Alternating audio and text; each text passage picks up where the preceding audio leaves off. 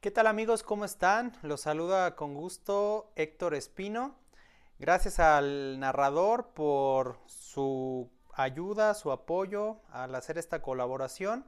Y bueno, el día de hoy estamos aquí para platicar acerca de las llaves finales en Champions League. A llaves finales me refiero a cómo quedaron el día de hoy. Claro está que la siguiente ronda van a ser las semifinales. Vamos a partir de, los cuatro equipos, a mencionarlos uno por uno, cómo es que han llegado hacia esta ronda definitiva. Primero que nada, pues tenemos al Barcelona, que yo creo que fue o es el equipo que nadie, que nadie sorprendió, al que nadie sorprendió. Un Barcelona que ha venido jugando y llegó jugando con el estilo del Barcelona propio eh, con un Messi que viene viviendo su mejor momento, Luis Suárez también, una defensa que viene muy dinámica y que no solo camina muy bien en Champions, sino que pues prácticamente tiene la Copa del Rey ganada en España y también la Liga de, España.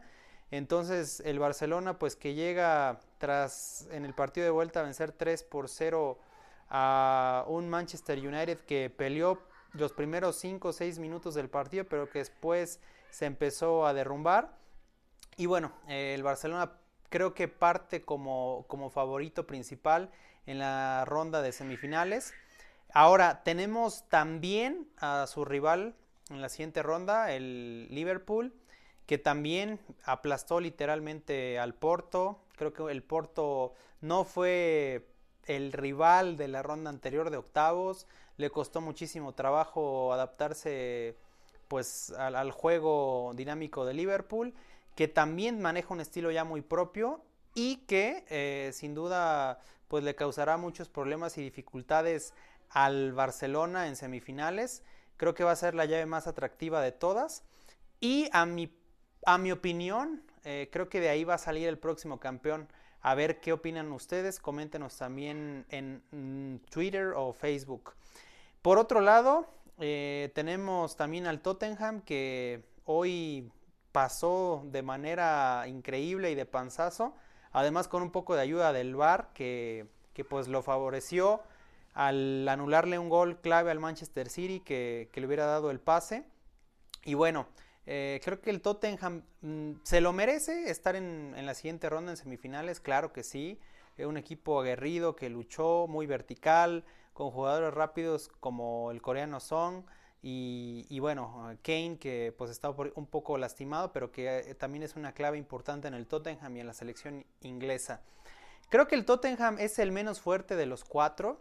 Eh, un equipo que, lo repito, se lo merece estar aquí, pero que si lo neutralizas, creo que difícilmente puede darle la vuelta a un partido. Ahora tuvo la ventaja en esta fase contra el Manchester City de que empezó ganando la eliminatoria y eso le favoreció eh, para el manejo de partido, además de que pues también eh, le permitió tener la ventaja del gol de visitante. Creo que una vez más lo acentuó el equipo menos fuerte de todos, pero bueno, no descartemos una sorpresa que, que ya la ha habido en esta Champions League.